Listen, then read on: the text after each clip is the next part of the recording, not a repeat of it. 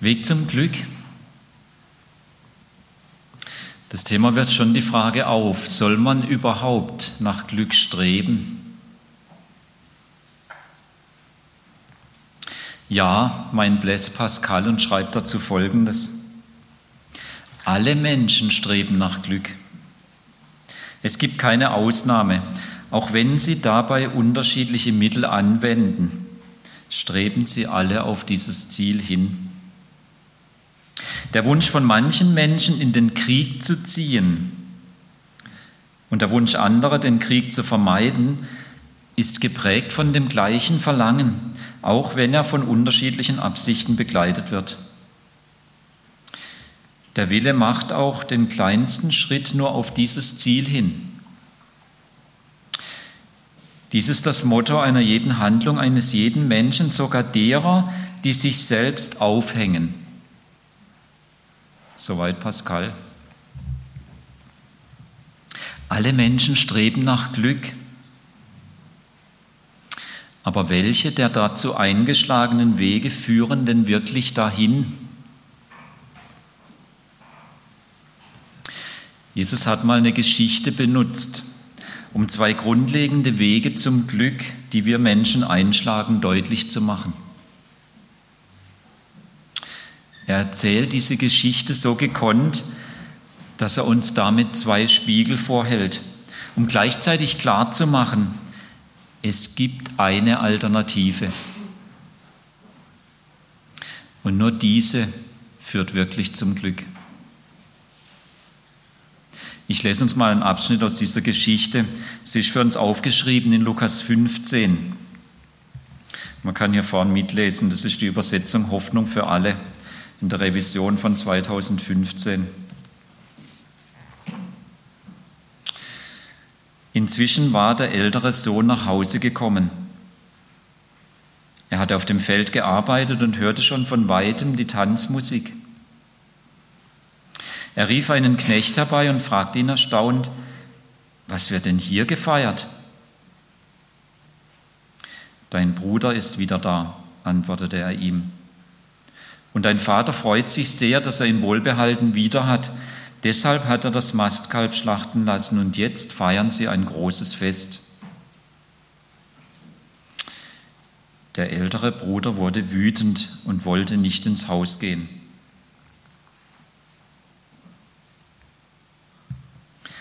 Da kam sein Vater zu ihm heraus und redete ihm gut zu. Doch er entgegnete ihm bitter, All diese Jahre habe ich mich für dich abgerackert. Alles habe ich getan, was du von mir verlangt hast. Aber nie hast du mir auch nur eine junge Ziege gegeben, damit ich mit meinen Freunden einmal richtig hätte feiern können. Und jetzt, wo dein Sohn zurückkommt, der dein Vermögen mit Huren durchgebracht hat, jetzt lässt du sogar das Mastkalb für ihn schlachten.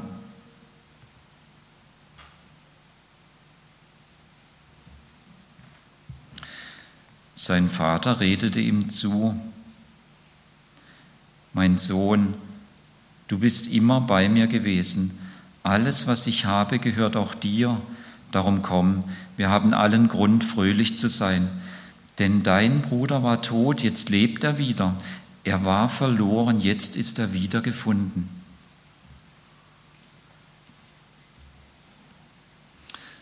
Soweit der Auszug aus der Geschichte. Da gab es einen heftigen Zusammenprall. Im Grunde sind drei Wege zum Glück aufeinander gestoßen.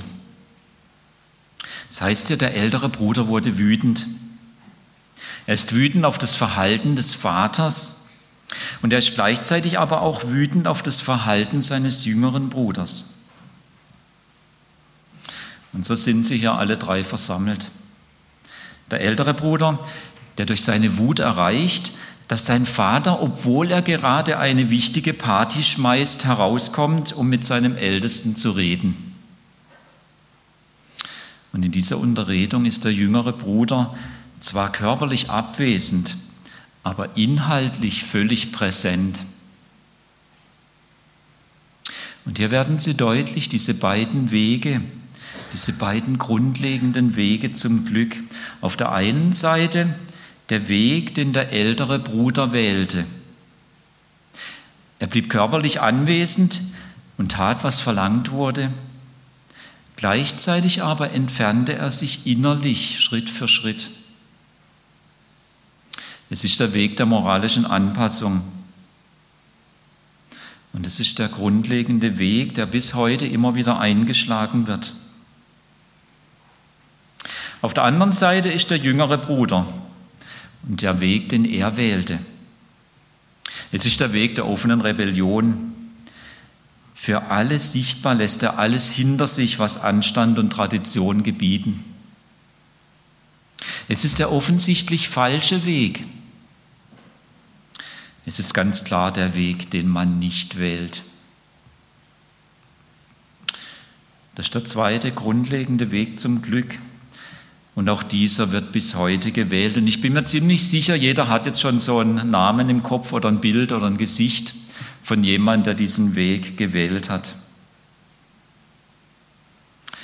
Die von uns, die gelernt haben, ein bisschen genauer hinzuhören, auch auf die Signale zwischen den Zeilen zu achten, für die schimmert in dieser Geschichte ein alternativer Weg hervor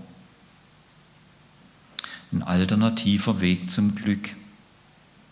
Darauf werde ich im Lauf dieser Predigt noch zurückkommen. Doch jetzt gilt es zunächst, diesen Weg der moralischen Anpassung noch mal ein bisschen näher anzugucken. Da wurde er zornig, so heißt es hier. Wenn man ein bisschen nachguckt und auch ein bisschen so Lebenserfahrung sammelt, dann merkt man, ja, das stimmt, was man in Wikipedia da lesen kann. Wut hilft in vielen Fällen, den Willen durchzusetzen. Beim Zorn hingegen speist sich die Erregtheit eher zum Beispiel aus der Versagung eines Anspruchs oder Bedürfnisses. Die unausgesprochene Botschaft des älteren Bruders lautet, ich war doch gut, jetzt sollte meine Meinung gehört werden. Wie kannst du einfach so, ohne mich zu fragen, entscheiden, dass dieser Schlamper wieder als Sohn aufgenommen wird? Ich habe ein Recht, hier mitzuentscheiden. Man findet aber noch was, wenn man noch mal genauer hinguckt. Es heißt hier im Vers 29, doch er hielt seinem Vater vor. Er macht seinem Vater Vorhaltungen. Das allerdings ist Anmaßung. Die wörtliche Rede würde hier wahrscheinlich lauten, ich will die Position einnehmen, in der ich dem Vater sagen kann, was er zu tun und zu lassen hat. Also er stellt sich über den Vater. Er macht sich zum Richter über das Verhalten des Vaters. Wir nennen das auch Respektlosigkeit. Und in der Kultur, in der das Ganze passiert ist, in der Jesus es erzählt hat, da ist es ein höchster Wert. Da zeigt man Respekt gegenüber den Eltern und gegenüber älteren Menschen. Noch was fällt auf, wenn man noch mal genau hinguckt bei diesem Holzweg zum Glück, dem Weg der moralischen Anpassung. Das heißt hier, ist jetzt die wirkliche wörtliche Rede in der Geschichte von diesem älteren Bruder. Alles habe ich getan, was du von mir verlangt hast. Das war Rechtschaffenheit. Alles habe ich getan, was du verlangt hast. Und Jesus widerspricht nicht an dieser Stelle und auch der Vater in der Geschichte widerspricht nicht. Es war allerdings Rechtschaffenheit aus falscher Motivation. Die Motivation, ich will mir Rechte erwerben. Ich will den Vater zu meinem Schuldner machen. Es gibt ein Zitat von einer Figur in einem Drama von T.S. Eliot. Das Drama heißt Mord im Dom. Und die Figur ist der Beckett. Und er wird zitiert mit diesem Ausspruch. Die letzte Lockung ist der Hochverrat aus falschem Trieb tun rechte Tat. Ups.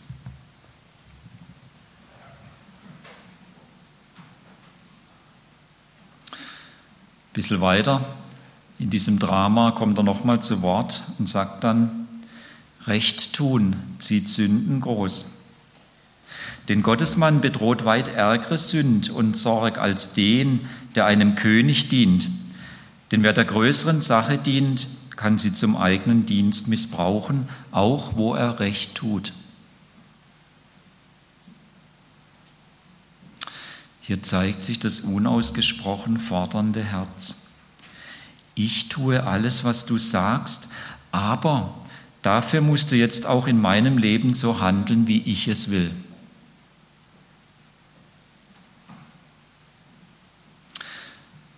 Man könnte auch sagen, durch meine moralischen Leistungen verdiene ich mir Rechte. Gott schuldet mir jetzt Gebetserhörungen, ein gutes Leben und eine Fahrkarte in den Himmel, wenn ich dann mal sterbe.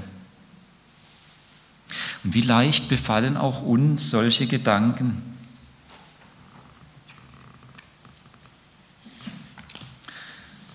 Wenn man nochmal hinguckt, hier bei dem älteren Bruder, heißt es hier, alles habe ich getan, was du von mir verlangt hast, aber nie hast du mir auch nur eine junge Ziege gegeben, damit ich mit meinen Freunden einmal richtig hätte feiern können.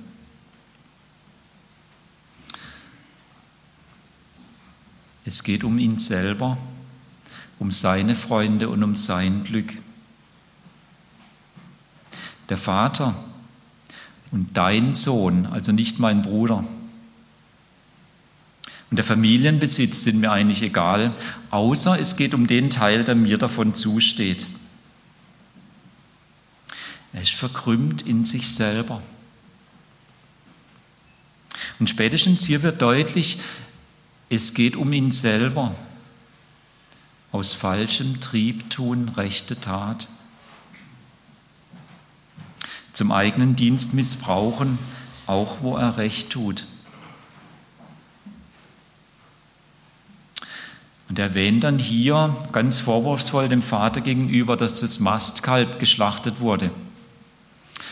Klar, das war schon eine Rieseninvestition, das war teuer, aber es ist mehr symbolisch gemeint.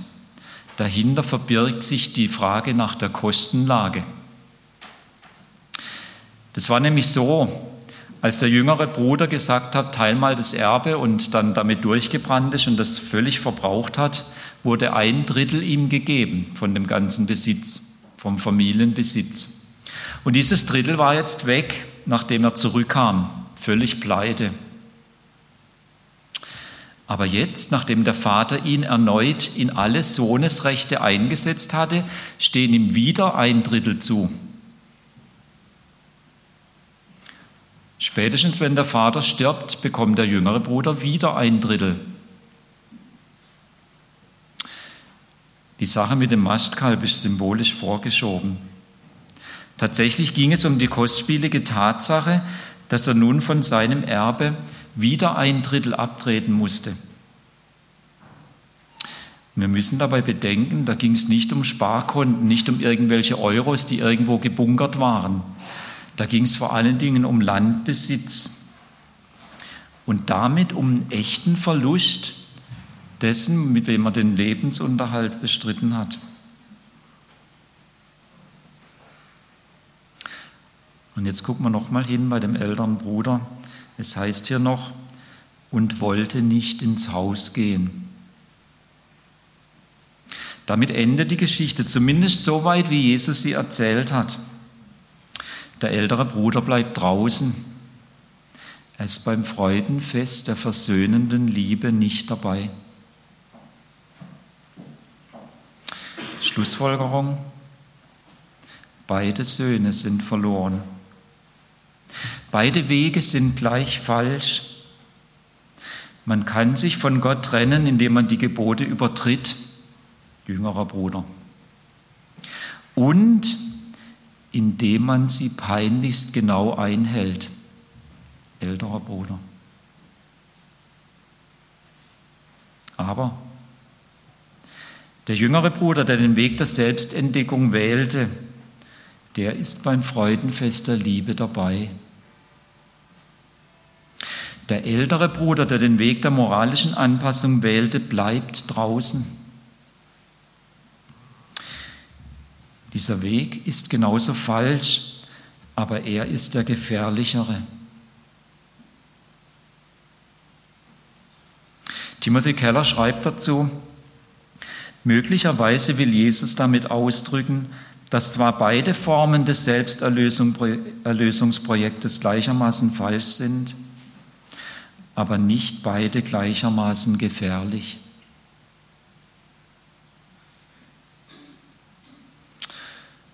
Ich glaube, wir sind hier auch Gefährdete. Und von mir selber muss ich sagen, ich bin hier Betroffener. Dieses ältere Bruderdasein, dieser Weg der moralischen Anpassung war das größte Hindernis, das Jesus überwinden musste, um mich zu erreichen. Ich bin so froh, dass er es hinbekommen hat.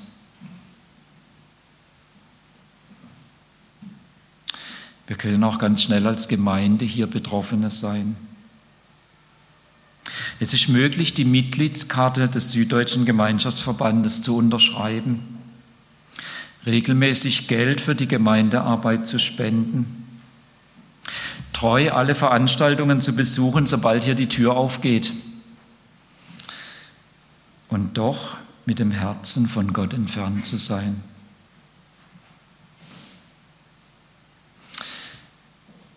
Ich bin so froh, dass das nicht alles ist, was in der Geschichte drin steckt. Jesus hat, indem er diese Geschichte erzählt hat, fast unmerklich einen alternativen Weg zum Glück aufgezeigt. Und den müssen wir jetzt unbedingt noch anschauen.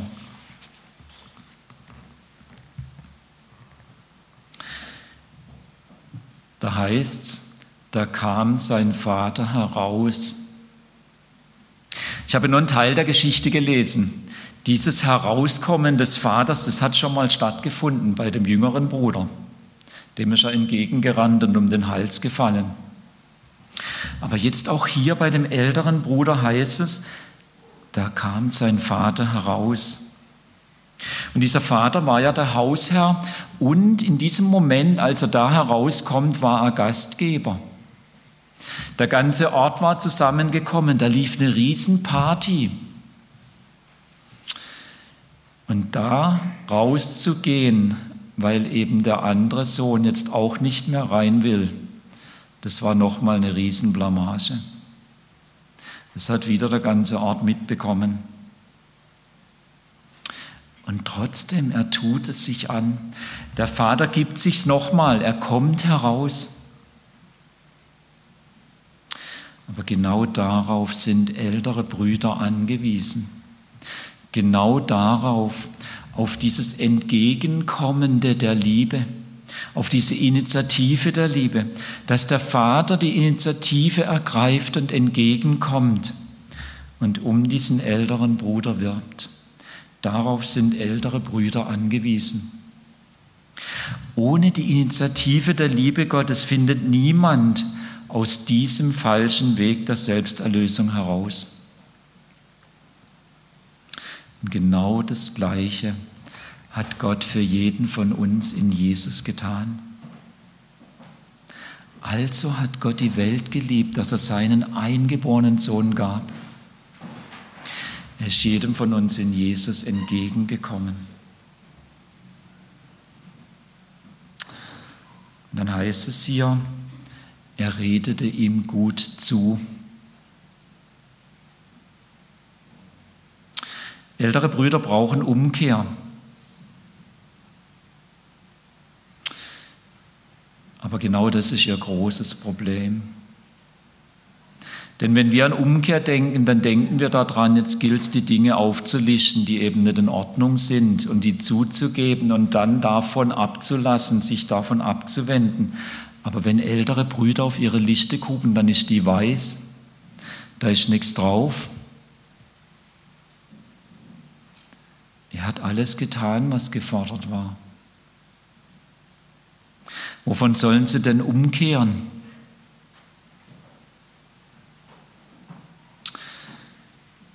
Das Problem der älteren Brüder ist der Stolz auf die eigene moralische Leistung. Der Stolz darauf, dass die Liste eben weiß ist. Ich habe eine Stelle gefunden in einem Buch von Dorothy L. Sayers, die beschäftigt mich sehr. Ich lese uns ganz kurz vor. Aber die Hauptsünde und der Ursprung aller anderen ist die Grundsünde von Stolz. Einerseits gibt es über den Stolz so viel zu sagen, dass man eine ganze Woche dafür bräuchte und noch nicht fertig wäre. Doch andererseits kann man auch alles, was es zu sagen gibt, in einem Satz zusammenfassen. Es ist die Sünde, die darin besteht, dass man versucht, wie Gott zu sein. Es ist die Sünde, die verkündet, dass der Mensch aus eigener Weisheit, aus eigenem Antrieb und aus eigener Vorstellungskraft die Maßstäbe hervorbringen kann, nach denen er lebt. Dass der Mensch in der Lage ist, sein eigener Richter zu sein. Die Sünde, die darin besteht, zu versuchen, wie Gott zu sein. Ältere Brüder brauchen es, sich von diesem Stolz abzuwenden. Die Liebe des Vaters kommt ihnen entgegen und redet ihnen zu, diesen Stolz hinter sich zu lassen, den Willen aufzubringen, sich davon abzuwenden.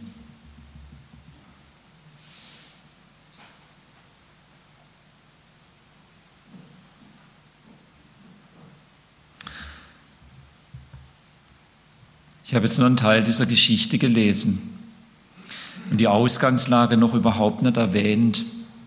Die Ausgangslage war eine Frage, die Jesus gestellt wurde. Und Jesus hat als Antwort auf diese Frage eigentlich drei Geschichten erzählt.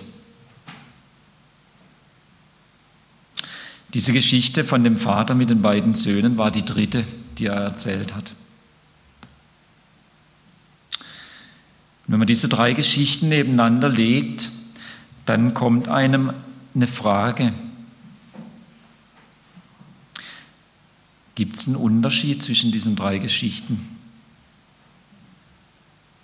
Man stellt fest, nur in dieser Geschichte, um die es heute geht, in unserer Predigt, nur in der Geschichte mit den beiden verlorenen Söhnen geht niemand los, um das Verlorene zu suchen. In beiden anderen Geschichten schon, da geht immer jemand los und sucht das Verlorene. Aber in dieser Geschichte nicht. Wie das? Warum erzählt Jesus die Geschichte so? Warum lässt er den weg, der losgeht, um nach dem Verlorenen zu suchen? Jesus kommt immer vom Alten Testament her. Das war seine Bibel, die er hatte in seiner Zeit. Und dort ganz vorne, ziemlich vorne, findet man eine Geschichte von ebenfalls zwei Brüdern. Und in dieser Geschichte macht Gott deutlich, dass es der Auftrag oder die Aufgabe des älteren Bruders wäre, nach dem Jüngeren zu suchen, wenn er verloren gegangen ist. Aber in der Geschichte, die Jesus erzählt von diesen beiden Brüdern und dem Vater, da geht der ältere Bruder nicht los. Die Aufgabe, die er eigentlich tun sollte, bleibt unerledigt. Sie bleibt einfach liegen. Und ich glaube, Jesus wollte damit eigentlich durch das Unausgesprochene sagen, ich bin der, der diese Rolle füllen wird. Ich bin der, der losgeht und das Verlorene sucht. Und so ist Jesus unser wahrer älterer Bruder der losgegangen ist, um uns zu suchen.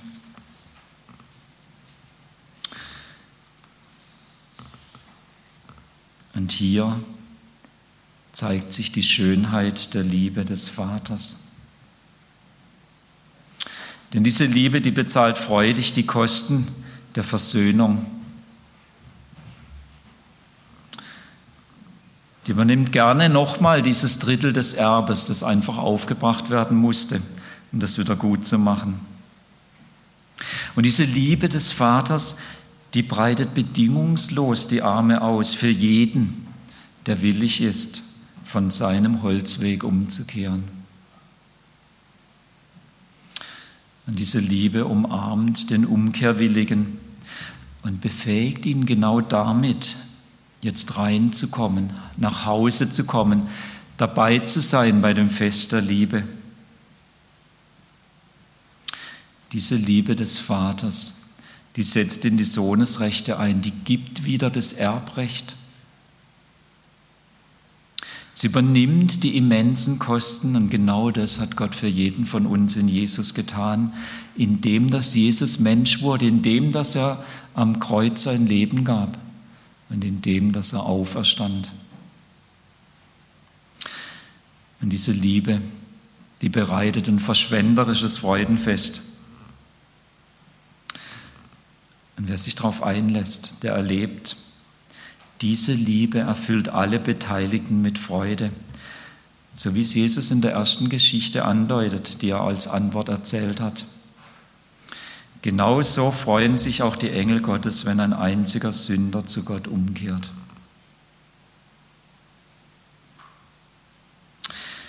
Ältere Brüder brauchen es nicht nur, dass sie sich von ihrem Stolz auf die eigene moralische Leistung abwenden. Sie brauchen es auch, dass sie sich zu dieser Liebe hinwenden. Die Frage ist jetzt, bin ich eigentlich auch so ein älterer Bruder? Wer sich diese Frage stellt, kann das ganz leicht nachprüfen. Timothy Keller hat ein Merkmal benannt, mit dem er es prüfen kann.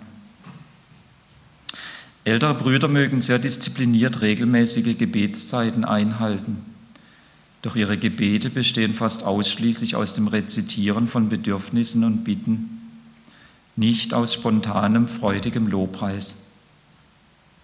Tatsächlich haben viele ältere Brüder trotz all ihrer Frömmigkeit oft gar kein nennenswertes privates Gebetsleben. Es sei denn, es gibt Schwierigkeiten oder Not in ihrem Leben dann kann es sein, dass sie viel Zeit mit Gebet verbringen, bis es wieder bergauf geht. Darin zeigt sich, dass ihr Hauptziel beim Beten darin besteht, ihre Umgebung in den Griff zu bekommen. Und nicht so sehr darin, tiefer in eine vertraute Beziehung zu dem Gott, der sie liebt, einzudringen. Wer sich die Frage stellt, muss einfach mal sein Gebetsleben angucken. Und wenn ich dann feststelle, ich bin's, was dann? Dann gilt es eben, sich vom Stolz auf die eigene moralische Leistung abzuwenden. Und hier darf ich einfach den Heiligen Geist bitten, dass er mir zeigt, wo dieser Stolz in meinem Leben da ist. Und wenn er mir es dann zeigt, dann einfach kurz entschlossen und ganz konkret sich von diesem Stolz abwenden. Es wird wahrscheinlich wiederholt notwendig sein. Es wird nicht mit einem Mal getan sein.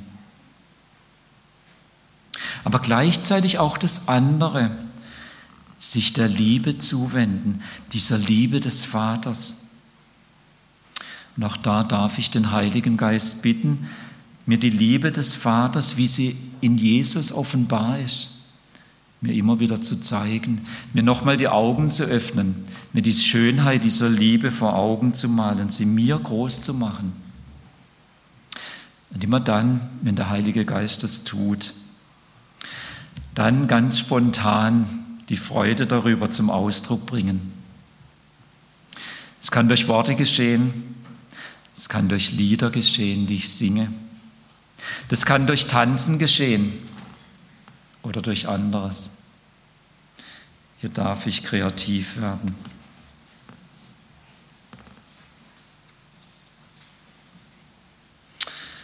Beide Wege, sowohl der Weg der Selbstentdeckung als auch der Weg der moralischen Anpassung sind Holzwege. Sie führen nicht zum Glück. Aber Der Weg der moralischen Anpassung ist der gefährlichere, denn er belässt in der Illusion, es sei alles in Ordnung. Der andere Weg ist offensichtlich falsch, das kann man nicht verstecken, das weiß jeder. Der liebende Vater im Himmel kommt uns in seiner Liebe entgegen, gerade auch und besonders dann, wenn wir auf dem Holzweg des älteren Bruders unterwegs sind. Und in Jesus macht es der Vater im Himmel älteren Brüdern möglich, sich vom Stolz auf die eigene moralische Leistung abzuwenden und sich der Schönheit der Liebe des Vaters zuzuwenden.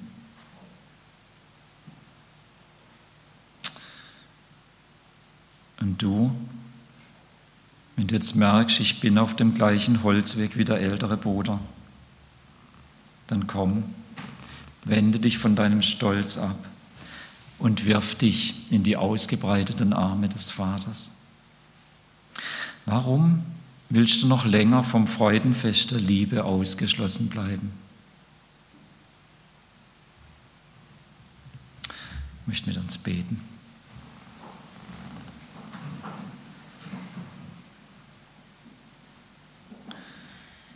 Lieber Vater im Himmel, danke, dass du uns siehst. Und danke, dass du wie der Vater in der Geschichte bereit bist, auch Unannehmlichkeiten auf dich zu nehmen, um uns entgegenzugehen.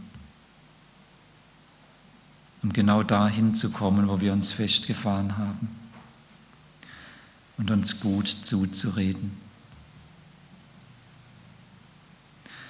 Herr, wo wir wie ältere Brüder sind, da gib uns bitte dass wir unseren Stolz erkennen und den Mut und den Willen haben, uns von ihm abzuwenden. Und dann gib uns gleichzeitig, dass wir deine Liebe erkennen können und uns entschlossen deiner Liebe zuwenden und entdecken, das bist du selber. Lass uns ganz neu in deine Arme fallen und überwältigt werden von dir selber und deiner Liebe. Danke, dass du es tust. Amen.